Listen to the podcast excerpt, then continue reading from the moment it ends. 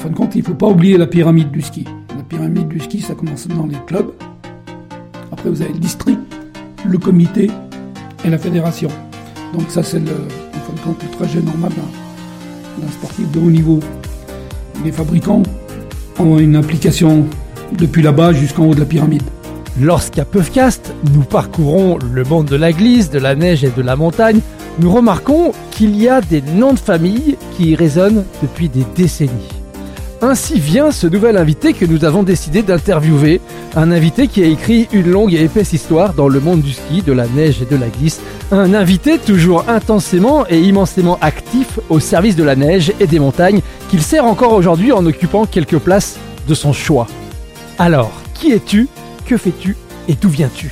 Christian Frisanroche, je suis né il y a quelques années à Beaufort, au coin de la cheminée, et je suis le numéro 7 d'une fratrie de 11. Après euh, être passé par le, collège de Beaufort, le collège qui n'existait pas à l'époque, hein, on était dans la cour de l'école, dans des bungalows. Voilà comment on a passé la scolarité et être passé euh, au lycée Perrin d'Ugine. J'ai commencé ma carrière au service des pistes de la Plagne, hein, comme pisteur. Et en 77, j'ai eu la chance, euh, sur recrutement, de rentrer dans la société Salomon pour euh, lancer à l'époque la S690, la fameuse chaussure à entrée arrière chez Salomon. Et tout à petit, ben, j'ai fait ma carrière complète chez Salomon, puisque j'y ai passé 41 ans. Euh, au départ comme technicien de bureau d'études et ensuite comme responsable international du service compétition. À l'époque, en 84, euh, j'ai couvert l'alpin et ensuite en 86 euh, toute la partie nordique et après en fin de compte toutes les nouvelles disciplines qui sont sorties sur la neige en fin de compte jusqu'en 2000. Et en 2000, j'ai eu une expérience euh, un peu particulière, puisque j'ai décidé de partir dans une formation en parallèle de mon travail, hein, où j'ai passé un DESS en développement durable en territoire de montagne. Euh, à ma grande surprise, c'était comme ça, c'était une expérience, mais expérience qui me sert énormément dans ce que je fais aujourd'hui, dans ma position de maire, en fin de compte. Et j'ai aussi, en 2001, à partir de 2000-2001, j'ai un petit peu abandonné le ski, tout en y restant dedans, parce que j'étais responsable de tout ce qui était, euh, en fin de compte, institutionnel, la relation avec la World Federation Sporting Good Industry, par exemple, ou le CIO, la FIS, ou le SRS, le Ski Racing Supplier, qui est en fin de compte le super pool international. Et là, euh, en parallèle, j'ai organisé, euh, j'ai fait partie de la bande qui a organisé euh, la venue de l'outdoor chez Salomon. Donc les cross adventures, tout ce qui est cross aventure. On m'a toujours un petit peu dit que j'étais le papa du ski cross, puisque j'ai amené le ski cross aux Jeux Olympiques, quand j'ai tout fait pour qu'il soit olympique. Et c'est, été une grande victoire parce que l'expérience commençait dans début des années 2000. Et premier jeu euh, olympique à Vancouver, où on a découvert le ski cross, qui est aujourd'hui, je dirais, un succès. On m'a demandé de revenir à la compétition en 2006. Et depuis 2006, j'ai repris les rênes de tout ce qui était alpin, jusqu'en 2018. Donc j'ai eu, c'est sûr, dans ma carrière, euh, la chance de côtoyer beaucoup de grands champions, aussi bien dans le nordique, hein, des Delhi, Ulvang, Mogren, Svan. J'ai commencé comme technicien aussi de Girardelli, de Marc Girardelli, avec la SX90 au pied et tout. C'était une grande aventure. Et bon, des, des Urbrigen, des Tombas, soit, et puis la grande expérience du ski après l'arrivée du ski chez Salomon. Donc ça, c'était un grand moment, un grand moment aussi avec euh, Franck Picard, Carole Merle, qui ont été les deux, qui ont tous les deux gagné pratiquement tout de suite. Des grands moments. Et après, il y a eu des grands champions comme Günther Mader, euh, Stan Gassinger, euh, beaucoup, beaucoup de grands noms, en fin de compte. Il y en a eu tellement que j'arrive même plus à les citer. Donc ma carrière chez Salomon jusqu'en début de 2018. Après, euh, bah, c'était la retraite. Et la retraite, j'ai commencé à réfléchir, passer un an à bien réfléchir. Un petit peu de sollicitation. Euh, les élections de 2020 se préparaient. Bon, passer un an à monter une liste, à faire des réunions publiques. À rencontrer des gens. Et en 2020, j'ai été élu maire de Beaufort. Et la chose que j'ai peut-être oubliée aussi, c'est que depuis 2014, moi, je suis toujours président du pool des, fabricants. Alors le, le pool des fabricants, c'est c'est l'association qui rassemble tous les fournisseurs euh, des équipes alpins et nordiques de la Fédération française de ski. Bien, c'est une belle présentation, très chronologique. Je vais juste euh, reprendre les choses au début.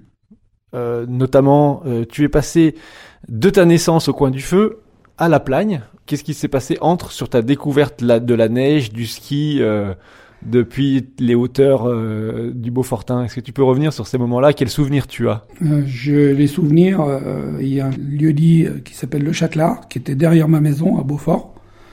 Je me rappelle quand mon père m'a acheté ma première paire de skis. Je me suis, à l'époque, c'était le petit magasin du Noyer. Mon père m'a acheté les skis le matin, l'après-midi, ils étaient cassés en deux. Ski que j'avais réparé avec des morceaux de car, en puisqu'il y a derrière au Châtelard, justement, il y a une butte où on damait à pied, on montait, en fin de compte, pas de ski, hein. on montait, on descendait, c'était comme un genre de kilomètre lancé. Et on atterrissait petite, euh, le petit euh, oratoire qui est au Châtelard, justement, et eh ben, ça a fait tilt euh, le premier jour, les skis achetés le matin étaient cassés le soir. Mais bon, réparable. Et après, j'ai fait beaucoup de ski de fond. J'ai été au championnat de Savoie, au championnat de France, avec le foyer de fond de Beaufort qui était très actif à l'époque. Et malheureusement, à 19 ans, j'ai été opéré à cœur ouvert. Ça change la vie. Ça change la façon de voir la vie. Et quand j'ai eu l'opportunité en 77 de rentrer chez Salomon, de, postuler et d'être d'être recruté chez Salomon, ben, en fin de compte, je suis passé de l'autre côté de la barrière. Donc je ne pouvais plus faire de sport à haut niveau. Que j'ai pas pu faire, ben, j'ai aidé les coureurs à le faire. J'ai beaucoup travaillé, j'ai vu beaucoup de gens souffrir autour de moi et je me suis toujours dit, ben, chaque jour un nouveau jour. je suis content d'être là. Quel souvenir tu gardes euh, de ces jeux dans la neige avec tes camarades de l'époque? Quelles images aujourd'hui tu, tu, gardes de ces temps-là de ski nordique ou peut-être alpin même sur les, le, domaine d'Ariche-Beaufort Sur le domaine d'Ariche-Beaufort, à l'époque, euh, on, était un, petit peu polyvalent parce qu'on faisait aussi bien de l'alpin que du fond. J'ai même fait la descente de Flumet et celle de Cage à l'époque. C'est vrai qu'il y avait un club euh, très actif à Beaufort de ski de fond et tout, avec euh, des personnes comme Hervé Gachet, Jean-Jacques Bouchage, qui est aujourd'hui euh, un pilier du, du foyer de fond à Beaufort. une bonne ambiance et puis bon, on faisait les courses le dimanche, l'entraînement. Il y avait Carlo Beckerl aussi qui était notre entraîneur et tout, fameux.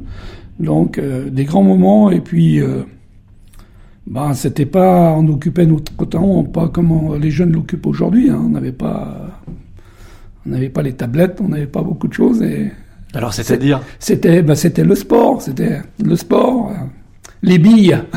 on jouait aux billes quand on était gosse. Euh, c'était la nature, en fin de compte. On vivait, on vivait là, au milieu de la nature, et on en profitait largement, en fin de compte. Été comme hiver, comment ça se passait? Est-ce qu'il y avait d'autres activités en, en, saison estivale ou est-ce que c'était là aussi peut-être une activité avec la famille, les foins, les bêtes Non? Euh, Comment c'était chez toi? Moi, je, mon père était à la DDE, donc. Euh, mais on, on, allait aider souvent des familles à faire les foins, je me rappelle, euh, sur les versants du soleil. Où on, on allait, j'allais faire les foins, où on trouvait des petits. En, en tant que cadeau, j'ai eu aussi des petits boulots l'été où je gagnais un petit peu d'argent pour pour mes activités euh, extérieures, je dirais. Non, mais c'est bien. On, s'occupait tout le temps. L'été, il y avait toujours quelque chose à faire entre les fêtes, aider les gens. Euh, euh, la montagne aussi avec mes parents, souvent. on s'amusait avec ce qu'on avait à l'époque. Tu viens d'évoquer le versant du soleil effectivement, quand on parle Christian Frison-Roche, on se dit, euh, il y a un lien peut-être ou pas, tu vas nous l'expliquer, avec euh, l'écrivain Roger Frison-Roche, et puis ses attaches maintenant qui sont les tiennes sur ce versant du soleil. J'ai la chance d'habiter sur le versant du, soleil au Curtillet. L'histoire de Roger Frison-Roche, euh, c'est pas de la parenté directe, je dirais, mais j'ai toujours eu la, la chance, quand on était gamin, Roger faisait ses expéditions et il venait les présenter en avant-première à la salle des fêtes de Beaufort. Et en fin de compte, on était souvent invités à participer à ces premières. Des très bons souvenirs. J'ai des souvenirs aussi euh, où Roger venait chez, à l'hôtel du Doron chez Roger Bouchage, parce que là, c'était vraiment de la famille directe. Et Roger venait passer une semaine, euh, faire un petit peu euh, décontracté à Beaufort. Donc je les ai souvent discuter avec mon père. à l'époque, j'avais le magasin aussi. J'ai été propriétaire de magasin aussi à Beaufort, un magasin de sport. Euh, donc euh, Roger était là, venait discuter avec mon père et tout. On a eu l'occasion de échanger et tout. C'était des bons moments, voilà, de rencontrer ce grand bonhomme qui a fait. Euh, merci à son nom. Ça m'a aidé aussi dans ma dans ma vie. Voilà, je peux le dire. Je voudrais parler de Salomon parce que c'est le cœur de ta carrière. Tu as parlé beaucoup, énormément, énormément de choses chez Salomon. Hein. Euh, Parle-nous de tes, moments clés et des émotions fortes que tu as pu euh, vivre. Il y a eu toute la, la, la, première partie, en fin de compte, que j'ai passé sur l'Alpin, euh, au service de Marc Girardelli, où je l'ai suivi. On était pratiquement à quelques années près. On a, il n'y a pas tellement d'écart en âge, si vous voulez, mais j'ai vécu de grands, de grands moments où c'était spécial. Il s'entraînait seul à son père avec des bambous. On mettait euh, les piquets de slalom, c'était des bambous. C'était, on partait tôt le matin à Caron-Hortal, on allait s'entraîner là-haut. Euh, j'ai passé vraiment, vraiment des moments. Et, Marc était comme un frère pour moi, en fin de compte. Donc j'ai passé beaucoup de moments avec lui et sa première victoire au Bdal euh, m'a fait, bon, c'était une grande satisfaction pour moi et aussi pour Salomon aussi, en fin de compte, de, gagner avec un pot de fleurs. Je le dis aujourd'hui. des chaussures qui n'étaient pas communes, en fin de compte. Euh, dans le milieu. Donc une grande expérience. Voilà. Il y a eu l'expérience Journey. Et puis après, j'ai eu la grande expérience et la grande satisfaction de ma vie, c'est de m'occuper des Nordiques, d'où je venais en fin de compte. Donc de passer des grands moments avec des, des Lee, Oulvang, Mogren, comme j'ai dit, euh, tous ces grands noms du, du ski de fond, et, pas des moindres.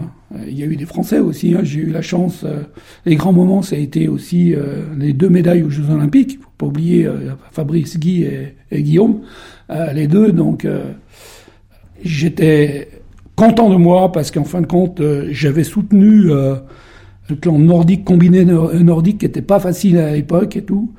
Euh, il y avait Francis Replin aussi qui était dans le cas, qui avait été champion du monde junior et tout, les trois, et je les avais soutenus euh, par des petits contrats, par des aidés qui n'étaient pas courants à l'époque pour eux. Donc euh, c'est une grande satisfaction quand ils sont montés sur le podium à, à, au Prat. Voilà, c'était au Prat que ça se passait. Voilà.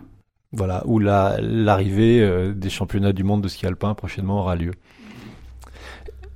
L'expérience ski cross, maintenant, est-ce que tu peux zoomer là-dessus pour nous? Nous en dire plus Alors, l'expérience qui cross, euh, la société Salmon a signé un deal. D'abord, on a commencé avec euh, des marques automobiles, comme j'avais cité, puisqu'on a commencé avec Citroën, Renault, mais la plus grande expérience a été avec Saab, qui a amené un budget énorme, où on a développé euh, différents programmes, les cross adventures, le ski cross. il y avait du roller à l'époque aussi, une équipe de roller et tout. Donc, c'était les trois principaux programmes. Et le ski cross bah, commencé tout doucement, c'était des courses par six. Et ça venait, en fin de compte, l'origine de ça, c'était les East Games aux États-Unis. Et nous, on a continué ce format-là en Europe. Et en fin de compte, le but, c'était pas, le but, c'était d'amener ce sport à, bah, à la FISE, qu'il soit reconnu. Et j'aurais pas cru que ça aille aussi vite qu'il soit la fille quand elle a vu comment ça marchait, elle a sauté dessus, ça c'est certain. Et après, euh, j'ai eu un coup de téléphone carrément de Erwin Demschler, qui était responsable des Jeux Olympiques à Stock Lake à l'époque, et qui avait vu, euh, qui avait compris tout de suite l'intérêt, qui avait des intérêts après sur Vancouver. Il a dit Christian, c'est une discipline, on l'a vu, c'était les Américains, ils aiment ça, parce que faut pas oublier le ski cross à 6, c'était un petit peu la bagarre, c'était un peu les Américains, ils aiment bien la, le fight, hein, en fin de compte, le sang, un peu tout.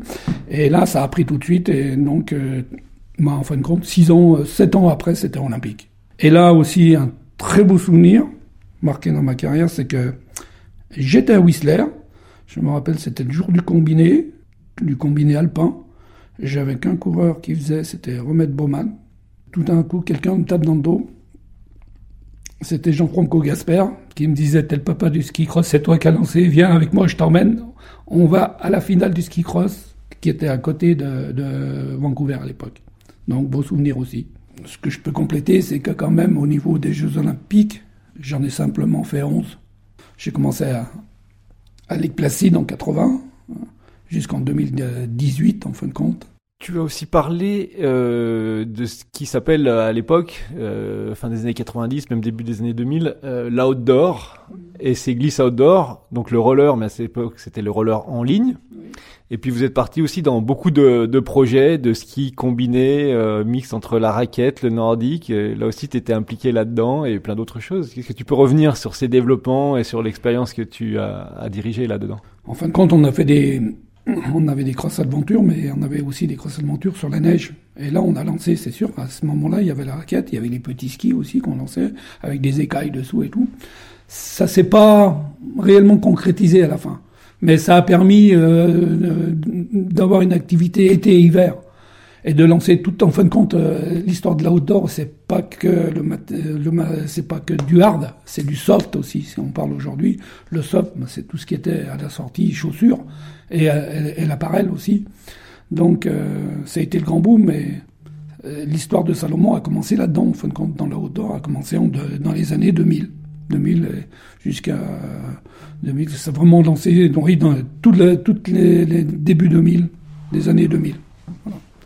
Donc une grande expérience au niveau et, et je pense que euh, aujourd'hui seulement euh, doit son succès dans, euh, sa réussite dans, dans ce domaine-là grâce à ce début qui a été quand même euh, très remarqué. Et quel a été ton rôle euh, sur la fédération et la genèse de, de ce secteur outdoor chez Salomon? Il n'y avait pas tellement de fédérations à l'époque. Hein. C'est justement, c'est nous qui avons c'est ça quand on regarde les trails aujourd'hui, parce qu'en fin de compte, les trails qui se passent aujourd'hui, c'est c'est vraiment ce qui a été lancé dans les années 2000. C'est la suite. Quand je vois le dernier trail de, François Dan, ce qu'il a ruiné, ben c'est dans, l'esprit des croissants de monture qu'on avait avant, parce que les croissants de monture, en fin de compte, c'était des courses, euh, c'était des, c'était des raids où il y avait du VTT, il y avait de la spéléo, il y avait de l'aviron, il y avait, on touchait à tous les sports. On, on allait sur les voies ferrata, on allait, plein, plein, plein d'activités et qui m'a permis aussi de découvrir euh, d'autres mondes, d'autres euh, parties du monde.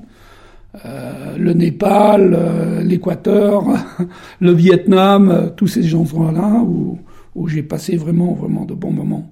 Et puis découvert un autre monde, en fin de compte.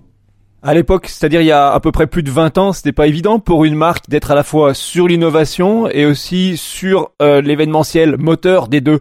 Comment est-ce que c'est arrivé? Comment l'idée était-elle venue? C'était pas. Euh, je suis, je suis très modeste à ce moment-là. J'ai participé beaucoup. J'étais derrière. Je faisais les reconnaissances. Je, je, faisais partie des groupes de réflexion. Mais bon, en fin de compte, c'était partie d'une stratégie marketing, ça. Et une bonne stratégie. On a été premiers, oui. On a été des novateurs. L'innovation, c'était d'organiser, s'appuyer sur des événements. Ce que les autres faisaient pas forcément. Après, on a été largement copiés, hein, en fin de compte.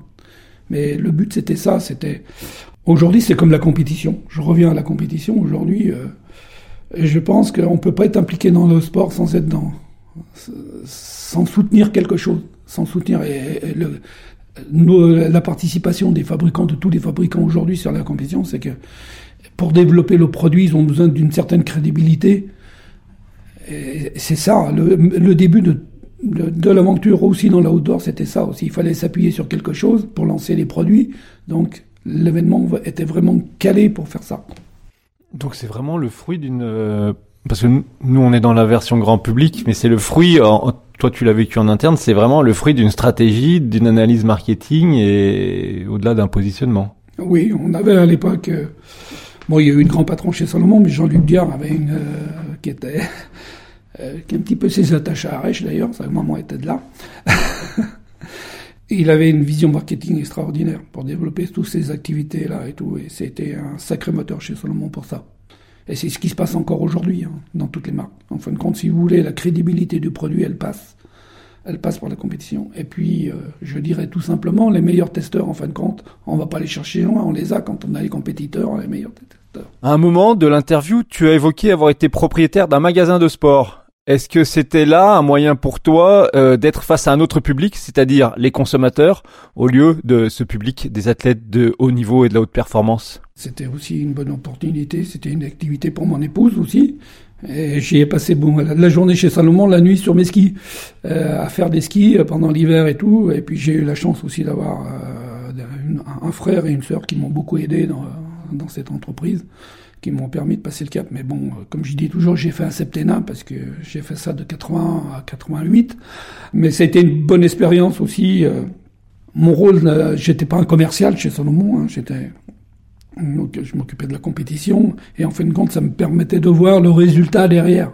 En fin de compte, des produits qu'on développait. Je participais aussi. Euh, le bureau d'études m'avait mis quelques skis en développement, en, en essai, tout ça. Donc je pouvais aussi remonter des informations directement. Alors maintenant, on arrive au pool des fabricants fournisseurs des équipes de France de ski et de snowboard.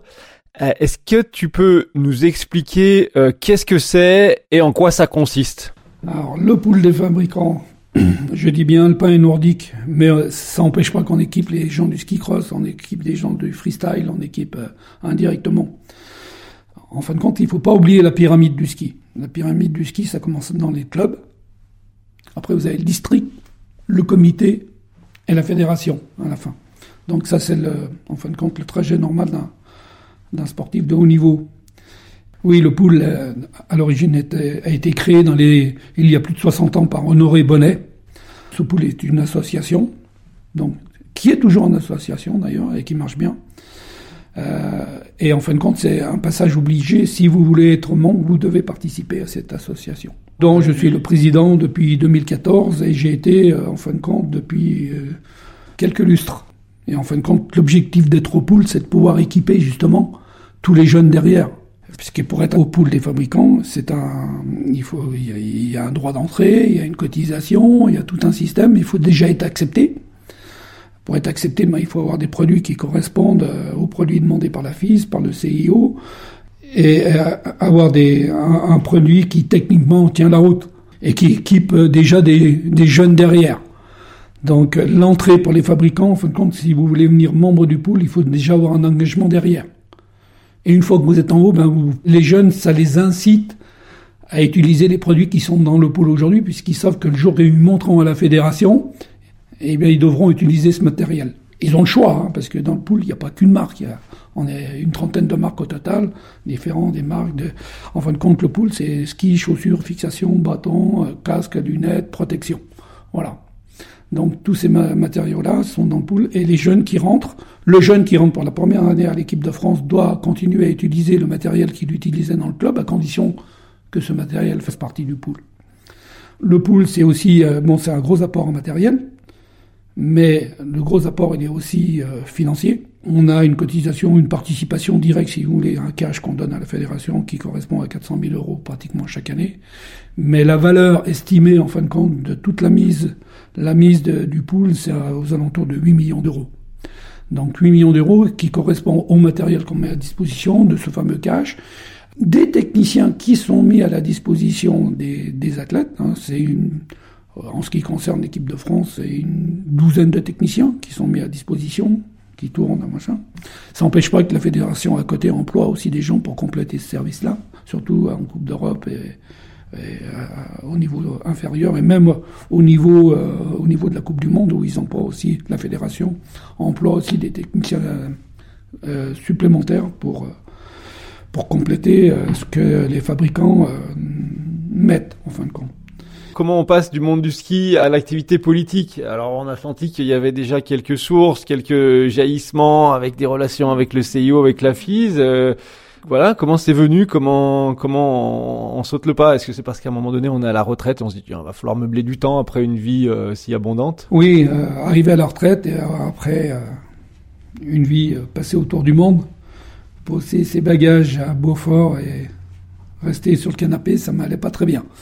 Donc, euh, après avoir réfléchi, c'est vrai, après plusieurs sollicitations, discuter, c'est vrai que je suis né là, je connais, j'ai toujours habité là, malgré que mon bureau à Annecy et, j'en avais un autre à Altenmark aussi, faut pas oublier, puisque Altenmark c'est en Autriche. Les, dernières années, je l'ai fait, j'étais pratiquement tous les mois là-bas. C'est là où les skis étaient fabriqués j'ai été un petit peu sollicité, j'ai lancé un petit peu cette idée, euh, l'idée est venue. J'avais ce fameux DESS, aussi développement, développement durable en territoire de montagne. Après plusieurs sollicitations d'aide d'ici et tout, bah, j'ai craqué, hein. j'y suis allé. Bon, j'ai passé un an, il a fallu euh, monter une équipe. Euh.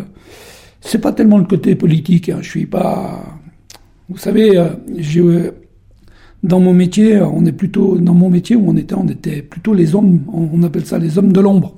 On a les hommes qui sont derrière pour faire avancer la machine. C'est pas toujours nous qu'on va en premier. Et mon rôle ici à la mairie aujourd'hui, moi ce que je veux, c'est être là, soutenir les gens et vivre avec les gens du pays, qui se sentent bien chez eux. Voilà. On a la chance de vivre dans un cadre exceptionnel, sur un terrain de jeu exceptionnel aujourd'hui. Donc, euh, essayons de garder ça, de préserver cette authenticité qu'on a. On a de la chance de vivre ici et les gens ont la chance. Je pense que tous les concitoyens ont la chance de vivre là. Et tu peux le, dire d'autant plus que tu as pu mesurer ces différences de par le monde. Euh, faut pas toujours voir que le beau. Quand on va dans des grandes villes, euh, j'ai fait la d'Afrique du Sud, oui, par exemple, où euh, vous passez euh, du monde merveilleux à, quelques centaines de mètres derrière, à, la favela, quoi, ce que vous appelez euh, ce qu'on appelle la favela au Brésil, mais en Afrique du Sud, c'est un peu la même chose dans, certains endroits. Donc, et puis le Vietnam, le Népal, chaque, chaque, mentalité différente. Aussi, j'ai beaucoup aimé les pays scandinaves, leur mentalité. J'ai un gros coup de cœur, c'est sûr, on est proche de la frontière italienne, et même en Autriche, c'est très bien, c'est des, des gens qui vivent, l'Autriche, c'est des, gens qui vivent pour le ski. D'abord, c'est la mecque du ski. Leur façon de travailler, euh, leur, façon de recevoir aussi les gens au niveau du tourisme, au niveau de, ça m'a beaucoup ouvert les yeux et tout, au niveau du développement du ski aussi. Donc, euh, et même euh, l'autre grande partie aussi, le Canada et les US aussi, où la façon de gérer, gérer un domaine skiable est différente d'ici. C'est sûr, en contact avec beaucoup d'institutions qui m'ont aussi beaucoup aidé. Et dans mon métier aussi, j'ai eu la chance de toucher un petit peu à la communication, beaucoup, puisque c'était le principal. Bon, au marketing, à la communication, au juridique, et puis après tout ce qui est finance aussi et tout. Quels sont les axes majeurs que tu développes euh, déjà pour la commune?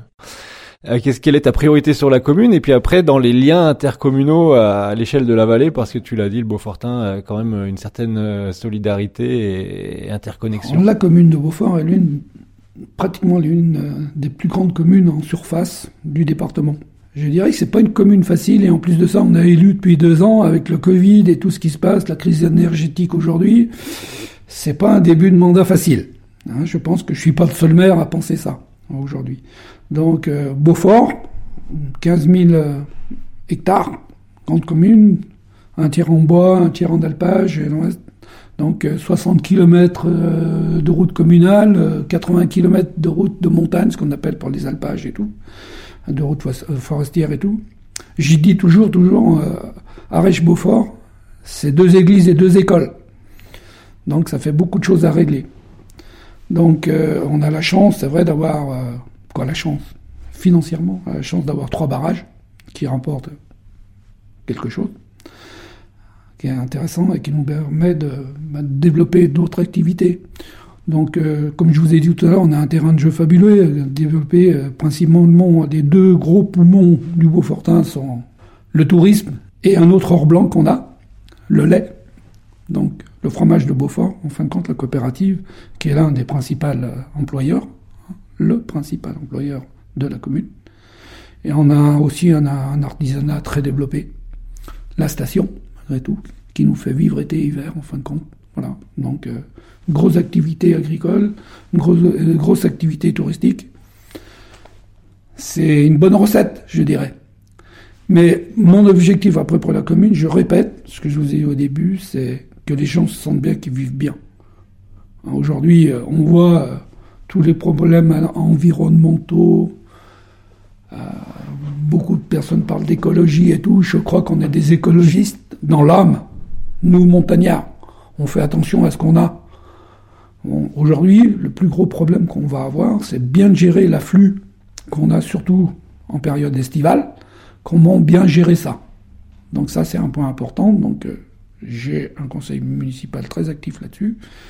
Une commission environnement qui y travaille. Comment bien recevoir nos clients, nos clients, nos touristes l'été donc beaucoup de passages dès que le Grand de Roseland est ouvert, en fin de compte, au mois de mai, ça nous amène beaucoup de monde jusqu'à la fermeture. Et en fin de compte, le seul mois de l'année qui est un peu plus calme, c'est le mois de novembre, après les vacances de la Toussaint jusqu'aux vacances de Noël. Donc beaucoup d'activités. Mais je répète, essayons de préserver ce qu'on a, essayons de rentabiliser ce qu'on a. Euh, on a la commune est propriétaire de pas mal de biens euh, fonciers, donc euh, c'est des biens à entretenir. Entretenons nos routes. imaginez aussi, il y a beaucoup de, le déneigement fait une grosse dépense. la voirie est une grosse dépense aussi de, de la commune. Arrangeons tout ça, faisons que tous nos socioprofessionnels soient contents de travailler ici et amènent le meilleur service. Euh, on a fait dernièrement un, télécabine qui a amené, qui a relié les deux secteurs, donc ça, a été un gros investissement pour la commune aussi. Et un plus, qui a permis de relier les deux secteurs et tout, euh, une certaine sécurité pour euh, monter les enfants au QI et tout. Donc c'était un beau projet que les élus ont suivi de très près. voilà. Donc continuons à développer, mais modérément, je dis. Quelle est ta relation avec le domaine skiable en tant que maire? Est-ce que tu as un droit de regard? Comment est-ce que ça fonctionne? Et quel est peut-être pas ton avis, mais ton analyse, comment tu vois euh, la, projection dans le temps du domaine skiable d'Ariche-Beaufort Alors, le domaine Giral, ben, en fin de compte, c'est une DSP. Hein, donc, une DSP, c'est une, euh, c'est une SEM, euh, la CEMAB, hein, Société d'aménagement d'Ariche-Beaufort, dont je fais partie des administrateurs. C'est pas courant que le maire en fasse partie, mais on est cinq représentants de, du conseil municipal dans cette SEM, dont j'en fais partie. Est-ce que dans cette SEM, au sein de cette SEM, il y a une réflexion sur le long terme de la station de ski d'Arèche-Beaufort Où est-ce que vous en êtes là-dedans? Le domaine skiable d'Arèche-Beaufort a une très grande chance d'être bien enneigé. Je ne sais pas si c'est notre situation euh, géographique qui fait ça, la proximité du Mont Blanc ou choses comme ça, mais on dit toujours que à 1300 ou 1500 mètres, 1300 mètres, on a l'enneigement d'une station à 1800 mètres. Donc de ce côté-là, on est servi. On a un domaine skiable qui est couvert seulement par 15% de neige artificielle. Et un gros avantage, c'est qu'on prend l'eau, c'est l'eau euh, du barrage de Roseland. Donc avec un accord avec euh, l'EDF, on bénéficie de cette eau à un tarif privilégié, et, mais qui nous permet de couvrir le domaine à 15%. Donc c'est déjà un gros avantage au niveau de la, j'ai dit toute cette partie écologique, pas besoin de retenue collinaire pour l'instant. Euh, on vit bien. Euh, le Beaufort est bien arrosé en général, donc euh, généralement on a des bonnes chutes de neige. L'avenir, on parle tous du réchauffement climatique, on commence à y faire attention. Ça passe aussi par un entretien des pistes. Vous savez, plus les pistes sont je dis bien travaillées, bien Aujourd'hui, il y a des systèmes aussi qui sont mis en place sur les machines de damage, qui permettent, c'est des radars qui permettent, c'est un genre de sonar en fin de compte, qui permettent de calculer la hauteur de neige. Donc euh, tout va dans le bon sens et tout. Et je pense que dans, on a une station où il n'y a pas trop d'abus sur là, et, on fait attention à ce qu'on fait. Et je, je, une petite parenthèse, c'est que la, la, commune de Beaufort a été la, première, l'une des premières communes en 2006 à signer la charte de développement durable.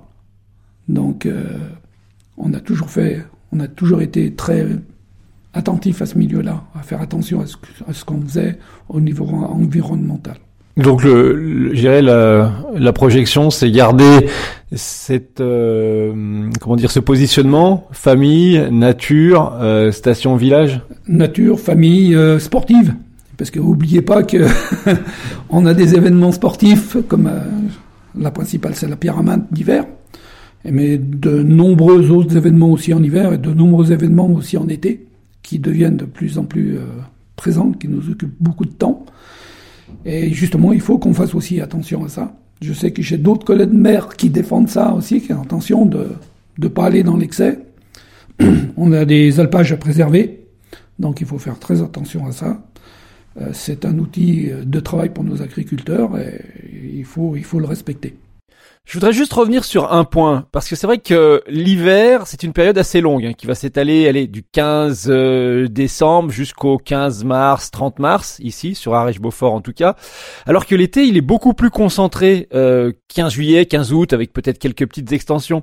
Alors, on a un véritable, et on assiste actuellement à un véritable phénomène de concentration de population sur l'été et sur des zones bien précises. Comment est-ce que tu as conscience de cela et comment cela se gère-t-il au niveau d'une municipalité de montagne? Il y a une chose que j'ai oublié de dire, en fin de compte, la population de Beaufort, c'est 2100 habitants. Mais ne pas oublier que nous avons 1200 résidences secondaires. Donc vous imaginez, euh, En plus, ce que ça fait, la, la, population est vite multipliée par 4 ou 5 à certains moments de l'année, notamment en hiver et en été, dans une période très concentrée, du, je dirais du 15 juillet au 15 août. Même maintenant, les périodes s'élargissent. Et depuis euh, la crise sanitaire, en fin de compte, euh, la crise du Covid, euh, beaucoup de gens ont décidé de venir même habiter ici à l'année. Le travail à distance aussi a permis aux gens de rester ici. donc c'est beaucoup, beaucoup, et c'est ce qui, c'est la prochaine étape. Comment organiser justement cet afflux touristique et je dis même cet, cet, cet afflux de population qui, qui reste à l'année maintenant. C'est un gros avantage pour travailler à l'année. On a un village qui vit à l'année. En fin de compte, on a la chance d'avoir une maison de santé avec euh, quatre médecins, euh, quatre kinés, euh, des infirmières, deux dentistes et tout. Je crois qu'il y a beaucoup de communes qui nous envient à ce point de vue-là.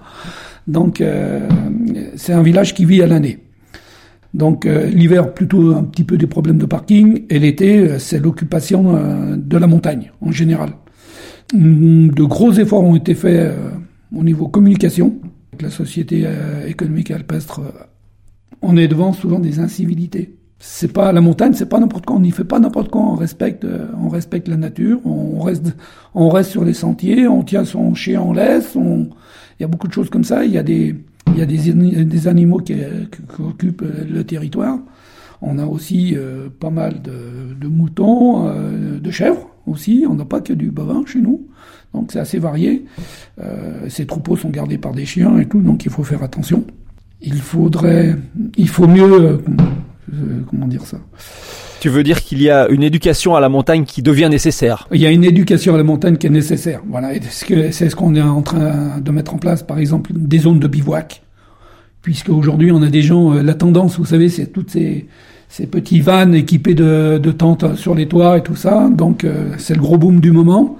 Donc les gens se, se, se garent et se, stationne un peu n'importe où aujourd'hui, c'est de mettre un peu d'ordre là-dedans et que les gens bah, respectent ça. Donc on va mettre en place certaines zones. On est en train de travailler avec les communes voisines, comme nous on travaille avec Granier et la commune d'Aisne-la Plagne, avec qui on est voisins, euh, pour mettre ça sur, notamment autour du barrage de, Saint-Guérin, où il y a une grosse affluence l'été, définir des zones où les gens pourront euh, bivouaquer. Tu euh, évoquais quelque part ton attache et puis ton lieu de travail en Autriche. On dit souvent que le Beaufortin, c'est le petit Tyrol savoyard. Euh, comment tu comparerais les deux et qu'est-ce qu'il manque dans cette vallée qui, est aussi la tienne et que tu affectionnes? En fin de compte, quand on dit on compare avec le petit Tyrol savoyard, c'est qu'on a su garder notre authenticité, nos chalets, nos, façons de construire des maisons et tout, je pense.